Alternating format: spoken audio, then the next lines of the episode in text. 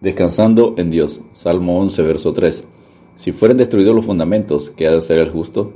El Salmo 11 enseña en quién confiar y cómo orar cuando recibimos consejos equivocados. Estos consejos pueden venir de amigos bien intencionados o de opositores que desean ver caer al creyente o a la iglesia. La fe de David contrastaba con el temor de sus consejeros. La fe en Dios impide que perdamos la esperanza y nos ayuda a resistir el temor, el miedo. Los consejeros de David tenían miedo debido a que Veían solo circunstancias aterradoras y fundamentos que se desmoronaban. David estaba seguro y optimista porque sabía que Dios era más grande que cualquier cosa que sus enemigos pudieran llevar en su contra, como enseña 1 Samuel 2.2. No hay santo como Jehová, porque no hay ninguno fuera de ti, y no hay refugio como el Dios nuestro. Punto número uno, consejo equivocado, huir. Salmo 11, versos 1 al 3. El Salmo 11, verso 1, en Jehová he confiado. ¿Cómo decís a mi alma que escape al monte, cual ave? El salmista inicia afirmando su fe en Dios, pero recibe un consejo de que huya, abandone la lucha porque todo está perdido y salve su vida. El diablo con sus dardos de fuego, todos ellos susurran a nuestro oído. Huye como un pájaro a tu montaña, pero nosotros hemos de avanzar, perseverar y desafiarlos con el escudo de la fe como enseña Santiago 4.7. Someteos pues a Dios, resistid al diablo y huirá de vosotros. ¿Cuántas veces en la lucha espiritual somos tentados a huir, abandonar y no perseverar en el camino de Dios? Cuando te veas tentado a huir, huye hacia Dios, echando toda vuestra ansiedad sobre Él, porque Él tiene cuidado de vosotros, según 1 Pedro 5.7. Los malos hacen planes en lo oculto contra el justo, como enseña el Salmo 11.2. Porque aquí los malos tienen el arco, disponen sus saetas sobre la cuerda para saetear en oculto a los rectos de corazón.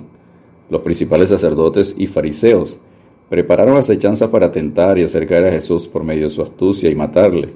Tensaron su arco cuando compraron a Judas y Cariote para que traicionara a su maestro.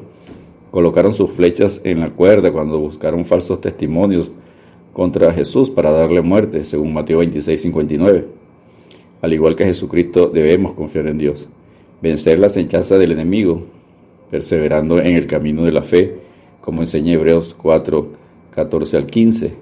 Por tanto, teniendo un gran sumo sacerdote que traspasó los cielos, Jesús, el Hijo de Dios, retengamos nuestra profesión, porque no tenemos un sumo sacerdote que no pueda compadecerse de nuestras debilidades, sino uno que fue tentado en todo según nuestra semejanza, pero sin pecado ante los dardos de fuego del enemigo, perseveremos en la fe y sobre todo tomad el escudo de la fe con que podáis apagar todos los dardos de fuego del maligno, como enseña Efesios 6:16.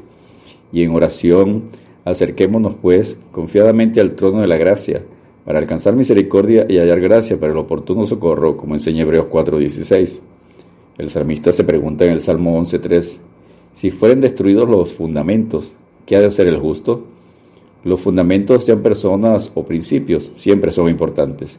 El diablo trata de destruirlos de diferentes maneras, creando el creyente desconfianza en la palabra de Dios, que no depende de Dios, persiguiendo la iglesia con leyes que desechan los principios de Dios. ¿Qué ha de hacer el justo? Confiar en Dios. Jesucristo afirmó en Mateo 16, 18, y sobre esta roca edificaré mi iglesia, y las puertas del Hades no prevalecerán contra ella. La iglesia el cuerpo de Cristo la compró Cristo a precio de sangre. Venció al enemigo en la cruz, según Colosenses 2, versículos 14 y 15, Hebreos 2, 14 y 15. Y las acechanzas del diablo no podrán destruir a la iglesia. Punto número 2. Consejo acertado. Tener fe en Dios. Salmo 11, versos 4 al 7. Salmo 11, verso 4. Jehová está en su santo templo. Jehová tiene en el cielo su trono. Sus ojos ven sus párpados examinan a los hijos de los hombres. Cuando los fundamentos sean quitados, debemos recordar que nuestro Dios está vivo, sentado en su trono, mirando, examinando la obra de cada ser humano. Lo haga en lo oculto o en público, sea buena o sea mala, para dar su justa recompensa, como enseña el Salmo 11, versos 5 y 6. Jehová prueba al justo, pero al malo y al que ama la violencia, su alma los aborrece. Sobre los malos hará llover calamidades fuego, azufre y viento abrasador será la porción del cáliz de ellos. Enseña Nahum capítulo 1 versículo 3 Jehová es tardo para la ira y grande en poder, y no tendrá por inocente al culpable. Jehová marcha en la tempestad y el torbellino, y las nubes son el polvo de sus pies. Aun cuando todo esté en nuestra contra, como si no hubiera salida, debemos hacer como el salmista, esperar confiado en la justicia de Dios, porque Jehová es justo y ama la justicia. El hombre recto mirará su rostro, según el Salmo 11, verso 7. Enseña 1 Pedro 1, versículos 6 y 7, en lo cual vosotros os alegráis, aunque ahora por un poco de tiempo, si es necesario, tengáis que ser afligidos en diversas pruebas, para que sometido a prueba vuestra fe, mucho más preciosa que el oro, el cual, aunque perecedero se prueba con fuego, se hallada en alabanza, gloria y honra cuando se ha manifestado Jesucristo. Descansemos en Dios, gozosos, porque bienaventurados sois cuando por mi causa os vituperen y os persigan y digan toda clase de mal contra vosotros, mintiendo, según Mateo 5:11.